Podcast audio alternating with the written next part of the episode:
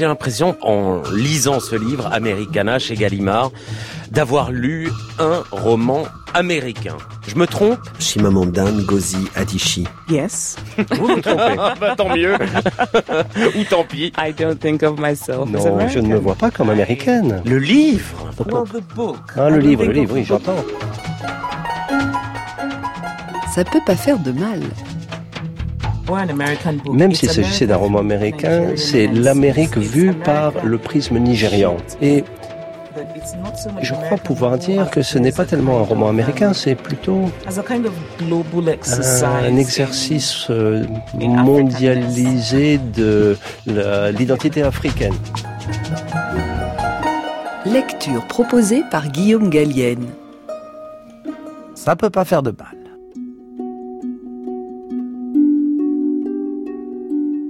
Elle le sentait depuis un certain temps, un sentiment d'épuisement tôt le matin, de flou, de non-appartenance.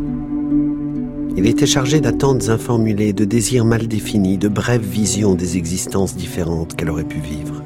Et au fil des mois, il s'était transformé en un violent mal du pays. Elle parcourut des sites internet nigérians, des profils nigérians sur Facebook, des blogs nigérians, et chaque clic révélait le récit d'un jeune qui était entré au pays depuis peu, bardé de diplômes américains ou anglais, pour y créer une société d'investissement, une affaire de production musicale, un label de mode, un magazine, une franchise de fast-food. Elle regardait les photos de ces hommes et de ces femmes et ressentait la sourde douleur d'une perte, comme s'ils avaient ouvert sa main de force et pris quelque chose qui lui appartenait. Il vivait sa vie. Le Nigeria devint l'endroit où elle devait être, le seul endroit où elle pouvait enfouir ses racines sans éprouver en permanence le désir de les arracher et d'en secouer la terre. Et naturellement, il y avait aussi Obinze, son premier amour, son premier amant, le seul être avec lequel elle n'avait jamais ressenti le besoin d'expliquer qui elle était. Il était à présent marié, père de famille. Il n'avait eu aucun contact depuis des années. Pourtant, elle ne pouvait prétendre qu'il était étranger à son mal du pays, qu'elle ne pensait pas à lui, remuant les souvenirs de leur passé, cherchant les présages de ce qu'elle ne pouvait pas nommer. Cette réflexion à la fois intime et universelle sur les souffrances de l'exil ouvre le magnifique roman de la Nigériane Chimamanda Ngozi Adichie. Dans ce récit autobiographique aux accents féministes, on suit les destins croisés de deux émigrés, Ifemelu et Obinze, qui s'aiment, se perdent et finiront par se retrouver. Deux destinées qui interrogent la condition actuelle de l'immigrant face au repli de l'Occident. Ifemelu, l'héroïne, a beaucoup en commun, on le devine, avec son auteur. Toutes deux ont quitté le Nigeria pour l'Amérique, toutes deux feront de leur trajectoire le lieu d'un profond questionnement identitaire. La romancière nous transporte de Nsuka à Lagos, au Nigeria, en passant par Brooklyn, Londres et Philadelphie. On respire les vapeurs de riz jollof à la noix de coco, on passe des heures au beau milieu d'un salon de coiffure afro, on ressent l'angoisse de chaque instant du travailleur clandestin, on vit avec effervescence l'élection du premier président noir américain. More than 200 years after a former colony won the right to determine its own destiny, On est transporté, bousculé par les flots d'images neuves qui nous arrivent. Enfin, on est ému, questionné. Et l'on sourit aussi beaucoup à la lecture d'Americana. Car cette grande voix de la littérature afro-américaine observe ses contemporains avec une acuité rare et un regard tendre et féroce à la fois. Découvrons comment s'entrelacent les destins croisés d'Ifemelu et d'Obinze. Pour ce voyage entre les continents, nous emprunterons la traduction d'Anne d'amour, parue aux éditions Gallimard. Bien des années plus tôt, à Lagos, deux adolescents font la rencontre de leur vie. Ifemelu, qui signifie joliment faite en langue igbo, est issue de la classe moyenne. Lycéenne brillante, elle fréquente la jeunesse dorée nigériane qu'il apprécie pour son caractère bien trempé. Un soir, Kayode, un de ses camarades de classe, organise une petite fête en l'absence de ses parents. Alors qu'un petit groupe de curieux se forme autour de Binze, le nouveau du lycée, un jeu de séduction s'installe bientôt entre Ifemelu et ce dernier. Et voici Ifemelu, dit Kayode. Si tu te conduis mal, elle te fouettera. Ils éclatèrent d'un rire nouveau. Salut, dit Obinze. Son regard croisa celui d'Ifemelu sans se détourner. Kayode parlait de choses et d'autres, racontait à Obinze que les parents de Ginika étaient professeurs à l'université, tout comme sa mère. Ifemelu ne sut jamais quand c'était arrivé, mais pendant que Kayode parlait, quelque chose d'étrange se produisit en elle. Une impatience, une sensation naissante, L'impression soudaine qu'elle avait envie de respirer le même air qu'Obinze. Elle se sentit en même temps brusquement consciente du moment présent, de l'instant. Le regard d'Obinze croisa à nouveau celui d'Ifemelu. Tu n'as pas trop choix avec cette veste? demanda Ifemelu. La question avait jailli malgré elle, tant elle était habituée à parler sans contrainte, à voir la terreur apparaître dans les yeux des garçons. Mais il souriait. Il semblait amusé. Il n'avait pas peur d'elle. Très chaud, dit-il. Mais je suis un cutéreux et c'est ma première fête en ville.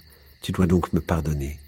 Il retira lentement sa veste, verte et renforcée au coude, sous laquelle il portait une chemise à manches longues. Maintenant, il va falloir que je la trimballe avec moi. Je peux te la tenir, proposa Guinica. Et n'écoute pas, FM, ta veste est très bien. Merci, mais ne t'en fais pas, c'est à moi de m'en charger, ça m'apprendra à l'avoir mise. Il regarda Ifemelu l'œil pétillant. Ce n'est pas ce que je voulais dire, dit Ifemelu. Mais il fait si chaud dans la pièce et cette veste a l'air si lourde. J'aime bien ta voix, dit-il, l'interrompant presque. Et elle, qui ne se démontait jamais, croissa ma voix. Oui. La musique avait commencé. Tu viens danser demanda-t-il. Elle hocha la tête. Les tourtereaux devenus inséparables, la mère de Binzé adopte à son tour Ifemelu. Obinze vit seul avec sa mère, une universitaire à l'esprit éclairé qui l'a élevée de manière résolument moderne. Notre héroïne passe bientôt tout son temps libre chez son amie, séduite par l'atmosphère chaleureuse qui y règne. Lorsque la mère d'Obinze devine la naissance d'un désir pressant entre les jeunes gens, elle provoque une étonnante discussion de femme à femme. L'occasion pour nous de découvrir un personnage de très grande valeur, qui fera office de modèle féminin pour Ifemelu.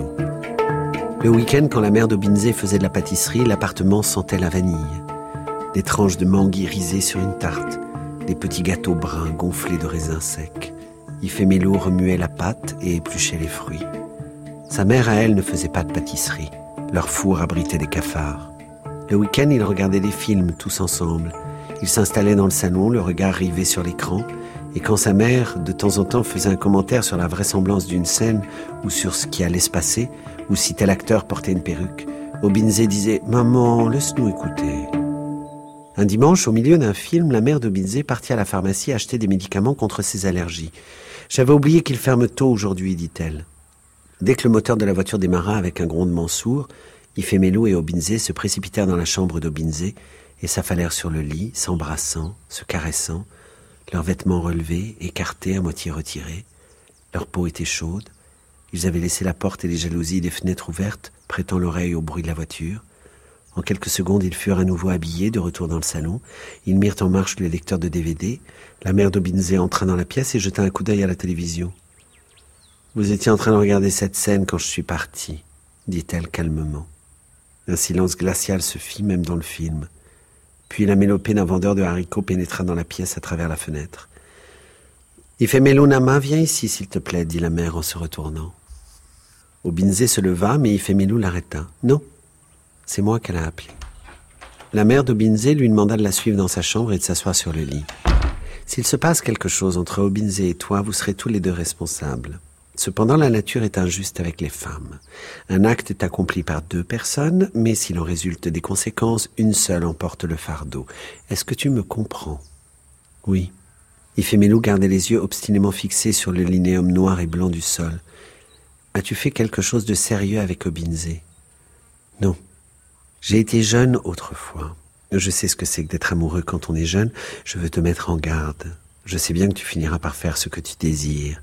Je te conseille d'attendre. Tu peux aimer sans faire l'amour. C'est une très belle façon de montrer ses sentiments, mais qui demande de la responsabilité, une grande responsabilité. Et il n'y a pas d'urgence. Je te conseille d'attendre d'être au moins à l'université, jusqu'à ce que tu saches te contrôler un peu plus. Tu comprends? Oui, dit Femelou. Elle ignorait ce que signifiait se contrôler un peu plus. Je sais que tu es une fille intelligente, les femmes sont plus raisonnables que les hommes et c'est toi qui devras être raisonnable. Persuade-le. Vous devriez tous les deux accepter d'attendre afin qu'il n'y ait pas de contrainte. La mère d'Obinze se tut et Fémilou se demanda si elle avait terminé. Le silence résonnait dans sa tête. Merci, ma, dit-elle. Et quand tu voudras commencer, je veux que tu viennes me voir. Je veux savoir que tu agis de manière responsable. Ifemelu hocha la tête. Elle n'éprouvait aucune honte. Peut-être à cause du ton de la voix de la mère d'Obinze, un ton égal, normal. Merci, Ma, répéta Ifemenu en regardant le visage qui lui faisait face, franc, tel qu'il était d'habitude. Je viendrai. Plus tard, quand elle rejoignit Obinze et lui raconta ce que sa mère avait dit, il secoua la tête. Il faut que nous lui disions quand nous commencerons. Qu'est-ce que c'est que ces inepties Elle veut peut-être nous acheter des préservatifs Cette femme perd la tête. Mais qui t'a dit que nous commencerions un jour à faire quoi que ce soit?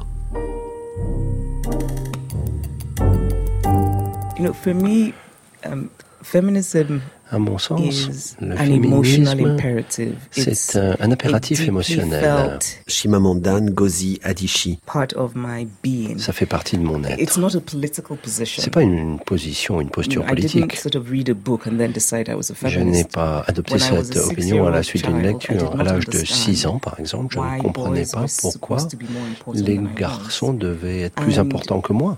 Um, Par I'm also ailleurs, struck by women Je suis frappé par des femmes éduquées, intelligentes, qui ont réussi, mais qui, dans leur vie personnelle, ne se trouvent pas au même rang que euh, leurs compagnons de vie. Donc, en elles-mêmes, elles doivent penser que c'est l'homme qui décide ce qui doit être fait troubling dans la relation ou dans la vie de famille ou autre. Et ça, c'est that particulièrement troublant. C'est dans ces petits espaces que se détermine in- ce qui se passe au travail, au gouvernement, et ainsi de suite.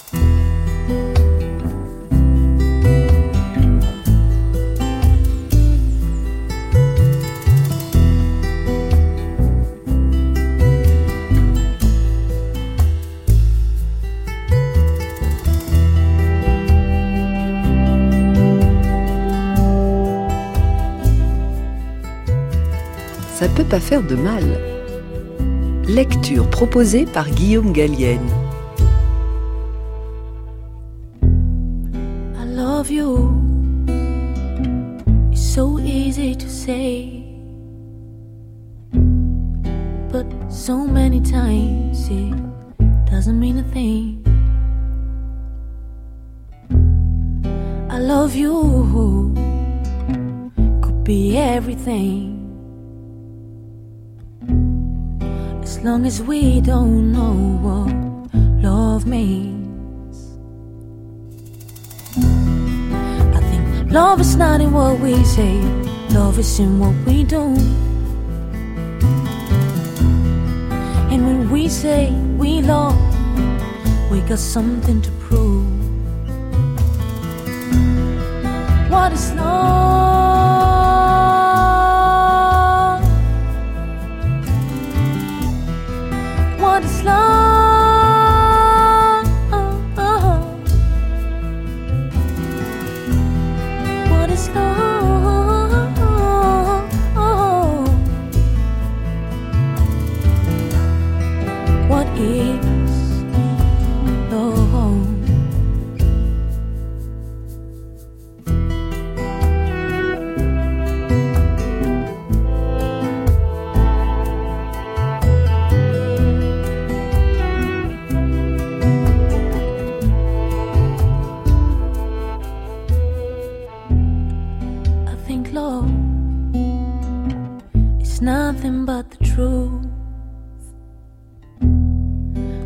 Something inside of me and something inside of you. Love is faith and loyalty. Love is sharing. Love is to believe. I think that is what love could be, and so much more. Cause love is deep. Love is deep.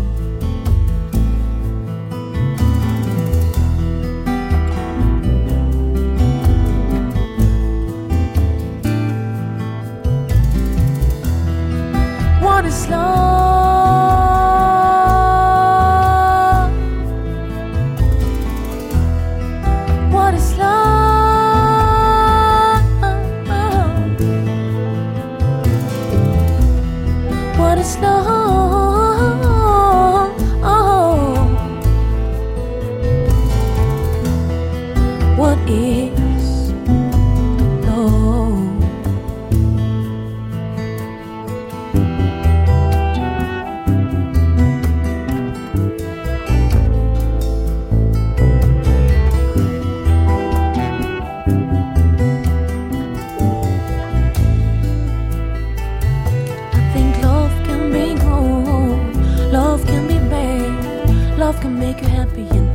can make you say Love can break your heart and love can heal your soul.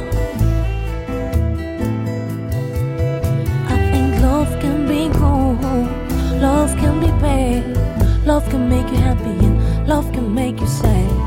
Love can break your heart and love can heal your soul. Love can grow. Élargissons le cercle familial et plongeons au cœur de la société nigériane.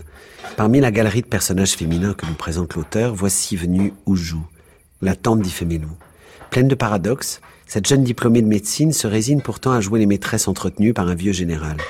Découvrons le portrait caustique qu'Ifemelu fait de ce dernier. L'occasion pour l'auteur d'épingler les archaïsmes de la société nigériane. Le général avait les yeux jaunes, ce qui pour Ifemelu était signe d'une enfance sous-alimentée. Son corps massif, trapu, parlait de combats engagés et gagnés, et ses dents de lapin qui pointaient entre ses lèvres lui donnaient un air vaguement dangereux. Ifemelu fut surprise par sa vulgarité jubilatoire. Je suis un paysan, déclara-t-il d'un ton joyeux, comme pour expliquer les gouttes de soupe qui atterrissaient sur sa chemise et sur la table pendant qu'il mangeait, ou ses roses sonores par la suite.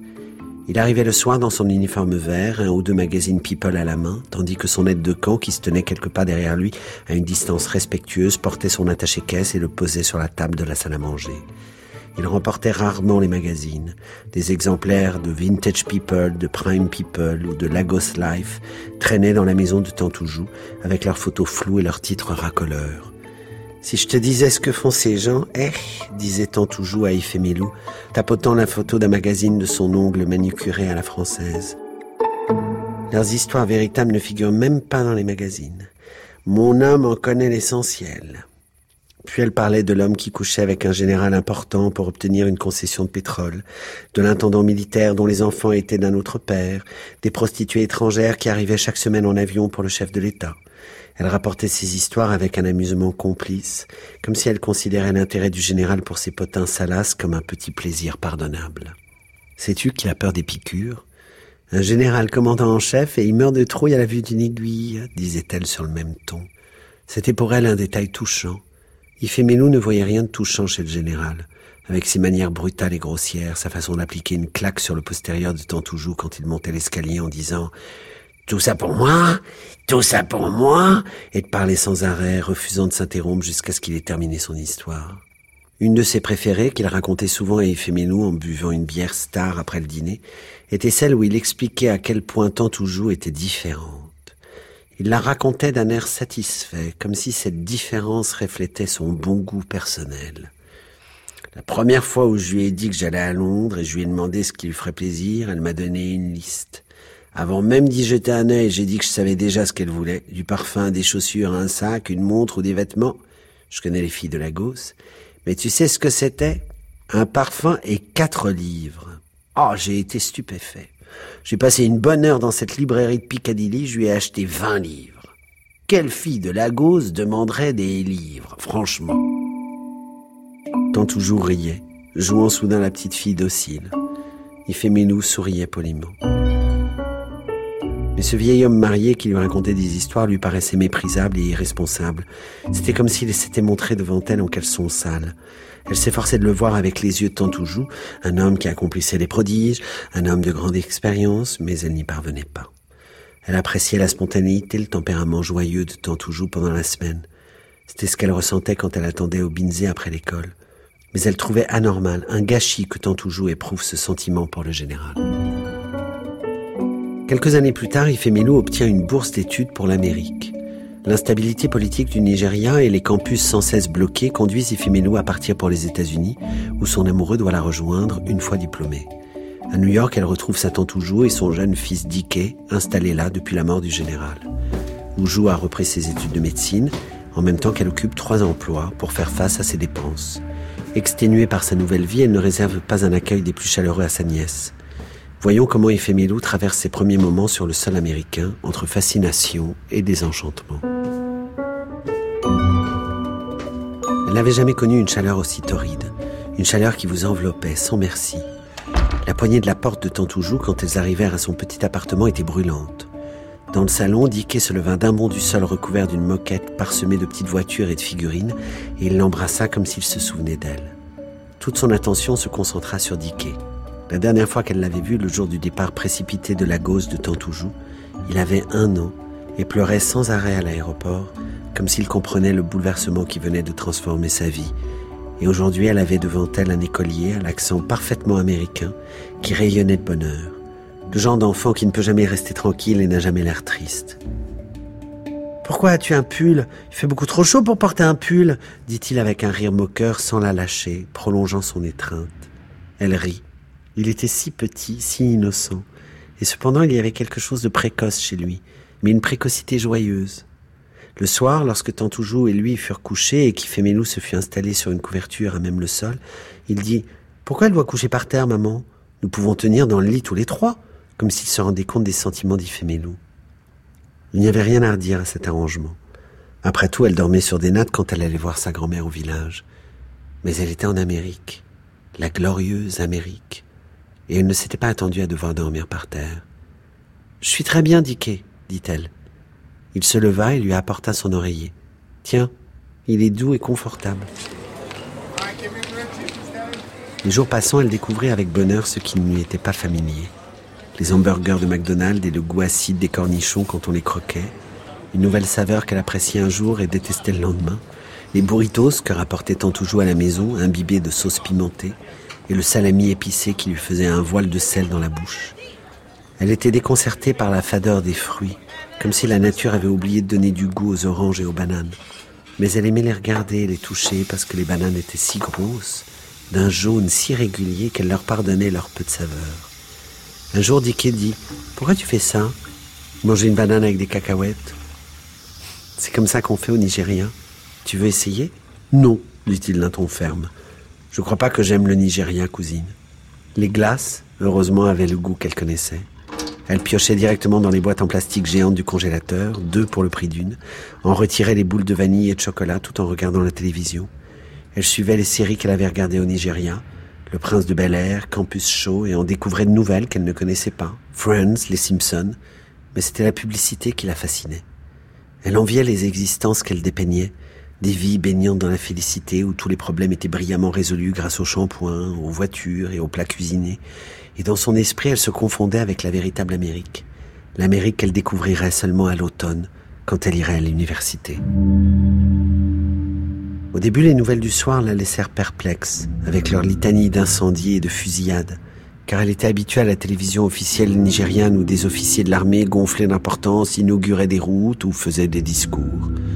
Mais en regardant jour après jour des images d'hommes qu'on emmenait menottes au poignet, de familles éplorées devant les restes calcinés de leur maison, d'épaves de voitures accidentées après une poursuite de la police, des vidéos floues de vols commis dans des boutiques, sa perplexité se transforma en inquiétude. Elle était prise de panique quand elle entendait un bruit près de la fenêtre, quand Dick et son petit cousin allaient trop loin à bicyclette dans la rue. Elle cessa de sortir la poubelle à la nuit tombée parce qu'un homme armé pouvait se cacher dehors. Tant toujours dit en riant tu continues à regarder la télévision, tu vas croire que ces choses-là arrivent tout le temps. Sais-tu à quel point les crimes sont nombreux au Nigeria L'imperfection éclatante de tout ce qu'elle voyait la calma. C'est merveilleux, mais ce n'est pas le paradis, dit-elle à Obinze avec qui elle échangeait fréquemment par courrier. Elle était impatiente que lui, à son tour, découvre Manhattan. Elle s'imaginait avec lui, marchant main dans la main, comme les couples américains qu'elle voyait, s'attardant devant la vitrine d'un magasin, s'arrêtant pour lire le menu affiché à la porte d'un restaurant, ou devant un marchand ambulant pour acheter des bouteilles de thé glacé. Bientôt, disait-il dans sa lettre. Il se disait souvent bientôt, et bientôt donnait à leur projet le poids de la réalité. Mais le quotidien d'Ifemelu en Amérique s'assombrit brutalement. À la fin de l'été, Ifemelu quitte sa tante et part s'installer à Philadelphie pour étudier.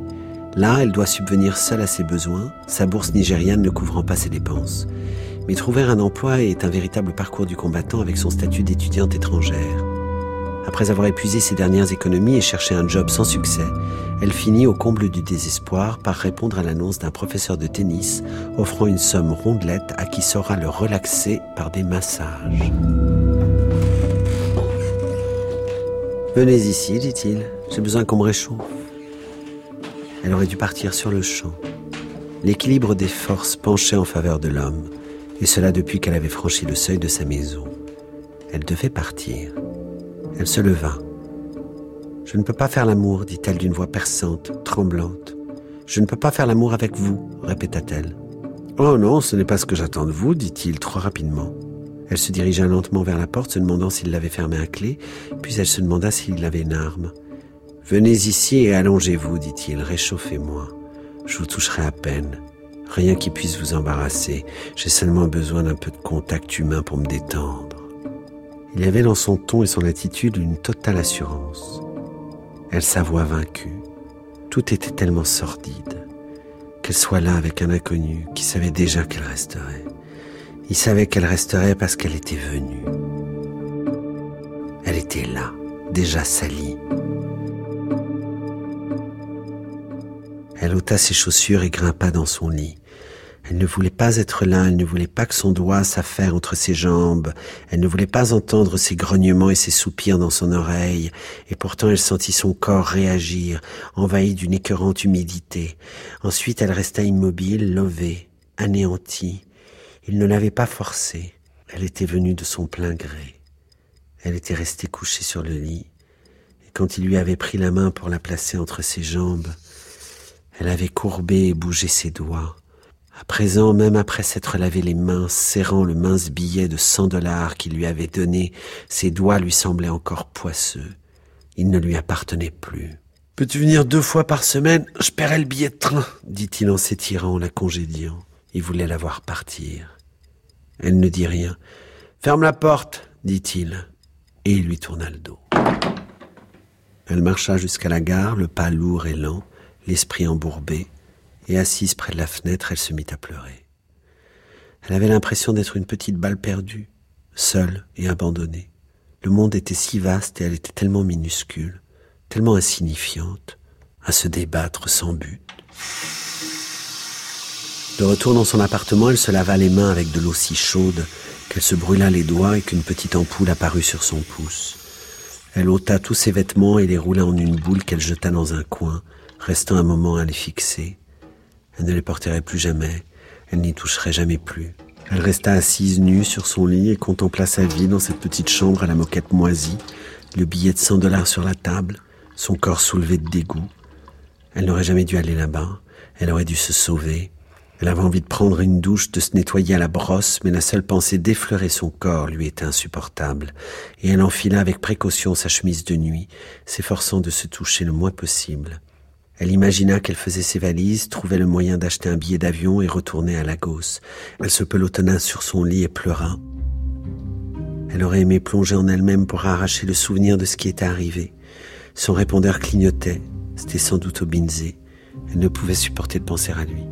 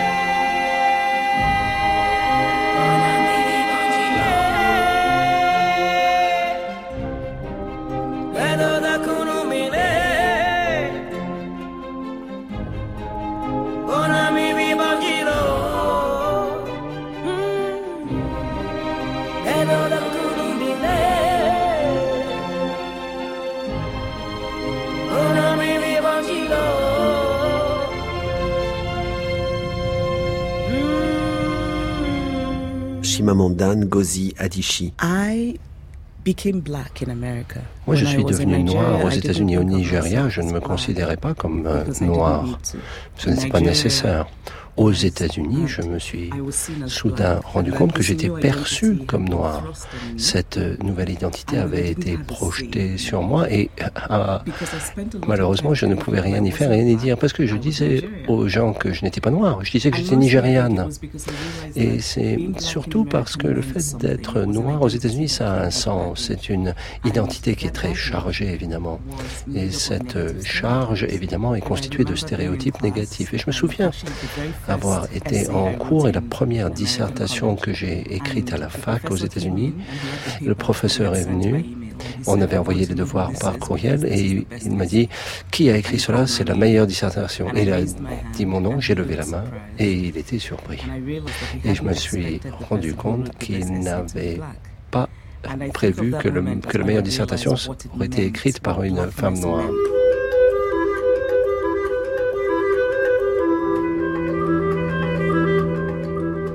Sous le ciel gris de l'Angleterre, Obinze est-il plus heureux? Sans nouvelles d'Ifemelo, Obinze est parti tenter sa chance en Grande-Bretagne. Contraint de travailler sous une fausse identité pour survivre, il vit dans la crainte permanente d'une arrestation. Aussi, la seule issue qu'il trouve pour demeurer sur le sol britannique est de pratiquer un mariage blanc. Nous le suivons au Civic Center, le fameux jour de la cérémonie qui doit sceller son nouveau destin en compagnie de sa promise, Cléotilde, une jeune Britannique d'origine africaine. Un soleil radieux illuminait l'après-midi. Obinze ouvrit la porte et s'effaça pour laisser entrer les témoins. Dans le hall anonyme, ils s'arrêtèrent pour s'orienter et s'assurer qu'ils prenaient la direction du bureau d'enregistrement. Deux policiers se tenaient derrière la porte, les observant d'un œil impassible. Obinze contint sa panique. Il n'y avait rien à craindre, rien du tout, se dit-il. La présence de policiers au Civic Center n'avait certainement rien d'inhabituel. Mais il sentit dans la soudaine étroitesse du couloir, la soudaine lourdeur de l'atmosphère, que quelque chose clochait, avant de remarquer un autre homme qui s'avançait vers lui, les manches de sa chemise retroussées, les joues si rouges qu'il avait l'air horriblement maquillé. Êtes-vous Obinze Madwewezi demanda l'homme aux joues rouges. Il tenait une liasse de documents à la main, parmi lesquels Obinze distingua la photocopie d'une page de son passeport.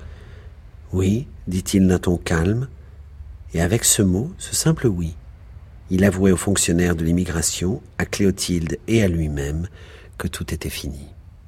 Votre visa est expiré vous n'êtes pas autorisé à rester sur le sol britannique, dit l'homme aux joues rouges. Un policier lui passa les menottes. Il avait l'impression de regarder la scène de loin. Il se voyait en train de marcher jusqu'à la voiture de police dans la rue, de s'enfoncer dans le siège trop mou à l'arrière. Il avait tant de fois redouté cette scène par le passé. Il y avait eu tant de moments qui s'étaient noyés dans un brouillard de panique qu'à présent toute la scène ressemblait au morne écho d'un événement ancien. Cléotilde s'était jetée sur le sol et mise à pleurer. Il se demanda si elle versait ses larmes pour lui ou pour elle-même, ou pour ce qui aurait pu exister entre eux. Elle n'avait aucune crainte à avoir cependant car elle était citoyenne européenne. Le policier lui jeta à peine un coup d'œil. C'est lui qui sentit peser les menottes à ses poignets pendant le trajet. Lui qui, en silence, tendit sa montre, sa ceinture et son portefeuille, et regarda le policier s'emparer de son téléphone et l'éteindre. Saviez-vous que votre visa était expiré? Oui. Étiez-vous sur le point de contracter un mariage blanc? Non. Cléotilde et moi sortons ensemble depuis un certain temps. Je peux vous trouver un avocat, mais il est clair que vous serez expulsé, dit le fonctionnaire de l'immigration d'un ton calme. Je suis disposé à retourner au Nigeria, dit Obinze. Toute trace de dignité l'abandonnait, comme un châle glissant sur les épaules qu'il essayait désespérément de retenir. L'avocat parut étonné. D'accord dans ce cas. Et il se leva un peu trop hâtivement, comme s'il était reconnaissant qu'on lui ait facilité le travail. Obinze le regarda partir. Il allait signer une déclaration selon laquelle son client acceptait d'être expulsé. Expulsé. Ce mot faisait de lui un être inanimé, une chose privée de respiration et d'esprit. Une chose. Bien des années plus tard, Ifemelo est devenue une citoyenne américaine pleinement engagée en faveur de sa communauté. Des années ont passé. Ifemelo est aujourd'hui l'auteur d'un blog à succès sur les questions raciales, fréquemment sollicité pour son expertise en matière de diversité. Reconnue, courtisée et autonome financièrement, elle a même fini par acheter son appartement. Mais l'Amérique, qui élira bientôt le premier président noir de son histoire, n'a de cesse de rappeler aux citoyens de couleur leurs différences. Et ces derniers tentent de polir leur image pour atténuer leur africanité. Suivons notre héroïne dans un salon de coiffure de West Philadelphia pour une séance de défrisage qui s'apparente à une petite mort, la chevelure étant tout au long du roman un symbole fort de l'identité. Depuis son arrivée en Amérique, elle avait toujours tressé ses cheveux avec de longues extensions, toujours préoccupée par leur prix. Elle gardait chaque coiffure pendant trois mois, voire quatre, jusqu'à ce que la peau du crâne la démange trop et que les tresses poussent au milieu d'un duvet de cheveux. Défriser ses cheveux fut donc une nouvelle expérience. Ma fille, vous avez besoin d'une bonne professionnelle, dit la coiffeuse en appliquant son défrisant. Les gens croient faire des économies en le faisant chez eux, mais ça ne marche pas. Ifemelu sentit seulement une légère brûlure au début, mais quand la coiffeuse lui inclina la tête en arrière contre le bassin de plastique pour rincer le défrisant, elle eut l'impression que des aiguilles douloureuses lui jaillissaient du crâne, pénétrant dans tout son corps pour remonter ensuite à la tête. À peine une petite brûlure, dit la coiffeuse, mais regardez comme c'est joli. Waouh, ma fille, vous avez l'allure d'une blanche. Ses cheveux retombaient au lieu de se dresser sur sa tête, lisses et lustrés, avec une raie de côté, s'incurvant délicatement de chaque côté de son menton. Son enthousiasme l'avait quittée, elle ne se reconnaissait plus. Elle quitta le salon presque tristement. Quand la coiffeuse avait passé au fer les extrémités des mèches, l'odeur de brûlé, de la mort de quelque chose d'organique qui n'était pas destiné à mourir, lui avait laissé une sensation de deuil. Um, les cheveux, pour les femmes, c'est plus euh, qu'un élément uh, capillaire. C'est euh, quelque chose qui revêt une signification politique, des significations qui vont au-delà de l'esthétique pure. Et pour les femmes um, noires qui vivent dans ce monde, pas seulement aux États-Unis, il s'agit également du Nigeria, ce que je dis, parce que les mêmes règles s'appliquent au Nigeria. Si on veut être journaliste de télévision, par exemple, si on veut être comédienne, ou même si on veut travailler au guichet d'une banque ou si on veut euh, accéder à un certain pouvoir dans une entreprise, il faut avoir l'air professionnel. Professionnel, ça veut dire avoir les cheveux lissés. Autrement dit, il faut que les cheveux soient comparables à ceux d'une femme blanche. Autrement dit, il faut utiliser quoi Des produits chimiques pour se lisser les cheveux. Et si on choisit de ne pas se lisser les cheveux, il y a des conséquences parce que les gens vont vous dire que vous avez les cheveux pas entretenus, pas professionnels. J'ai beaucoup d'amis autour de moi qui, euh, la veille d'entretien d'embauche, ont dû lisser leurs cheveux, parce qu'évidemment, avec des cheveux ah, crépus, on ne peut pas décrocher de poste.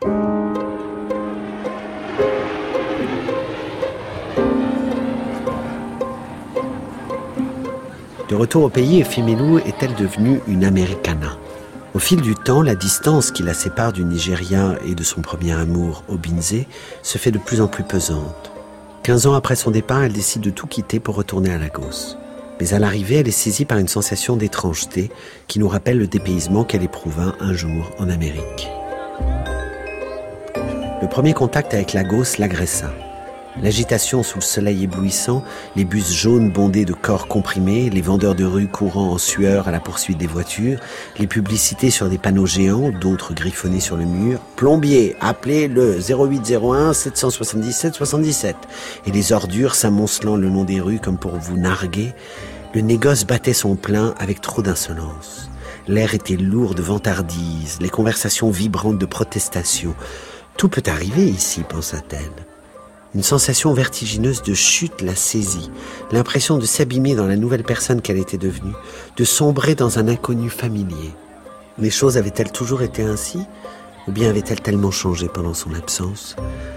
Quand elle était partie, seuls les riches avaient des téléphones portables, dont tous les numéros commençaient par 090, et les filles voulaient sortir avec des garçons 090. Aujourd'hui, sa coiffeuse avait un portable. Le vendeur de plantain derrière son grill noirci avait un portable. Petite, elle connaissait tous les arrêts d'autobus et les rues de traverse, comprenait les codes tacites des contrôleurs et la gestuelle des vendeurs de rue. À présent, elle avait du mal à saisir l'inexprimé. Depuis quand les commerçants étaient-ils aussi désagréables? Les immeubles de Lagos avaient-ils toujours eu cet aspect délabré? Et quand était-elle devenue une ville dont les habitants étaient prompts à quémander et trop avides de tout obtenir gratuitement? Americana, la taquinait Rani Udo. Tu vois les choses avec des yeux américains, mais le problème est que tu n'es même pas une véritable Americana. Si au moins tu avais un accent américain, nous pourrions tolérer que tu te plaignes.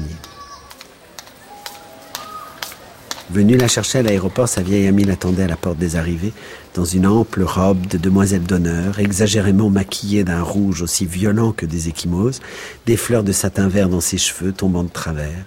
Ifemélou s'étonna de la trouver aussi impressionnante, aussi séduisante.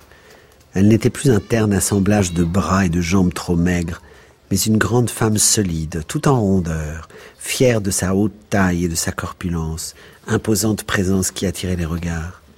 Rani, dit Fémélou. Je savais qu'on faisait tout un plat de mon retour, mais j'ignorais que j'aurais droit à une robe de bal.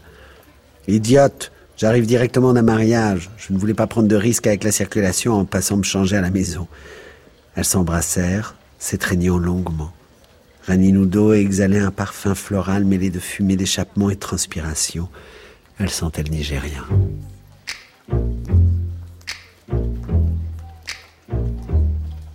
Guillaume Gallienne sur France Inter.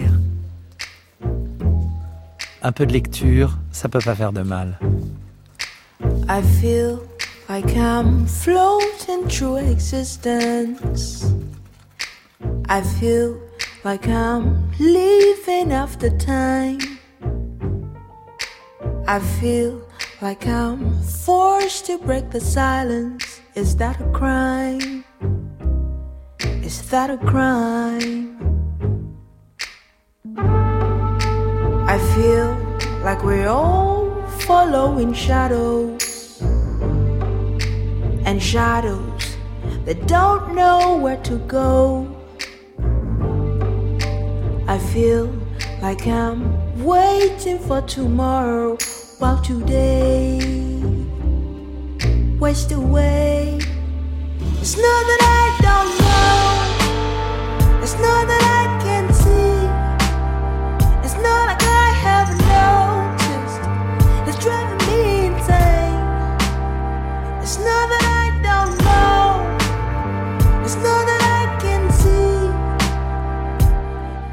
just the way I feel.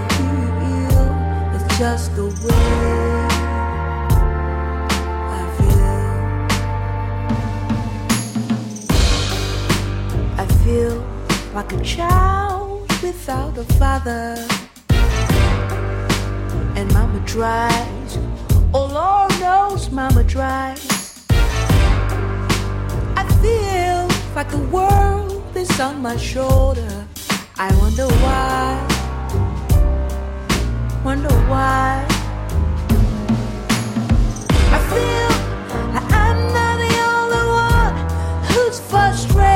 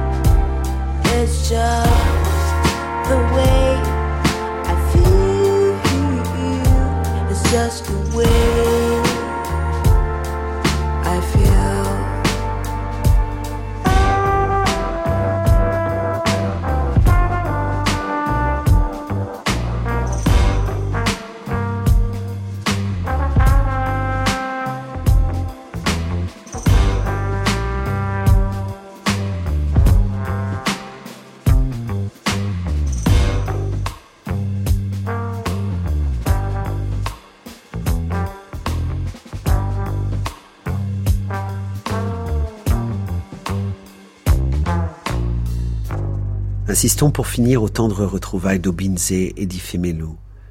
Rentré bien plus tôt au pays dans les circonstances dramatiques que nous avons vues, Obinze est aujourd'hui un riche homme d'affaires. Bien que marié à une jolie Nigériane et papa d'une petite fille, il n'a jamais oublié la seule femme qu'il ait véritablement aimée. Après une première entrevue dans une librairie de Lagos, les anciens amoureux conviennent d'un lieu plus intime pour se revoir. Les voici donc chez Ifemelu, toujours au milieu des livres dont ils partagent la passion commune. L'occasion enfin venue de lever le voile sur le mystérieux silence d'Ifemelu. Obinze se tenait debout près de la bibliothèque. Quel superbe salon. Merci. Tu as fait expédier tous tes livres? La plupart. Elle lui donna une petite tape amicale. Tout son corps était envahi de millions d'incertitudes. Elle ne voulait pas le regarder. J'ai une femme qui fait le ménage et la cuisine, alors j'ai plein de ragoûts dans le congélateur et du riz jollof dans le réfrigérateur. Nous pouvons déjeuner ici. Veux-tu quelque chose à boire? Elle se dirigea vers la cuisine. Que s'est-il passé en Amérique? demanda-t-il. Pourquoi as-tu coupé tout contact? Ifemilou continua d'avancer en direction de la cuisine. Pourquoi as-tu coupé tout contact? répéta-t-il doucement. S'il te plaît, dis-moi ce qui est arrivé. Avant de s'asseoir en face de lui à sa petite table de salle à manger et de lui raconter l'histoire de l'entraîneur de tennis d'Ardmore au regard vicieux, elle remplit deux verres de jus de mangue. Elle lui décrivit en détail le bureau de cet homme dont elle avait gardé le souvenir, les piles de magazines sportifs, l'odeur de moisi. Mais en arrivant au moment où il l'avait emmené dans sa chambre, elle dit simplement ⁇ J'ai retiré mes vêtements et fait ce qu'il me demandait de faire. Je ne pouvais pas croire que je puisse jouir. Je le détestais. Je me détestais. Je me détestais vraiment. J'avais l'impression, je ne sais pas, de m'être trahi moi-même. Elle s'interrompit. Et de t'avoir trahi. Il resta sans rien dire pendant plusieurs longues minutes, les yeux baissés, comme s'il absorbait ses paroles. Je n'y pense pas souvent, continua-t-elle. Je n'ai pas oublié, mais je ne m'apesantis pas. Je ne veux pas m'apesantir. C'est tellement étrange d'en parler à présent. C'était probablement une raison stupide pour gâcher tout ce que nous avions, mais c'est l'explication. Et le temps passant, je ne savais plus comment faire pour réparer. Il continua à garder le silence. Tandis qu'elle se demandait ce qu'Obinze ressentait, finalement il dit Comme tu as dû être malheureuse et te sentir seule. Tu aurais dû m'en parler. Je regrette tellement que tu ne m'aies rien dit. Elle entendit ces mots résonner à ses oreilles comme une mélodie et elle sentit sa respiration se précipiter, l'air lui manquait, elle ne voulait pas pleurer, c'était ridicule de pleurer après si longtemps, mais ses yeux se remplissaient de larmes, un poids lui contractait la poitrine, sa gorge brûlait, les larmes lui piquaient les yeux. Il prit sa main, la garda serrée dans la sienne sur la table, et le silence s'alourdit entre eux, un silence ancien qui leur était familier. Elle était à l'intérieur de ce silence et elle y était en sûreté.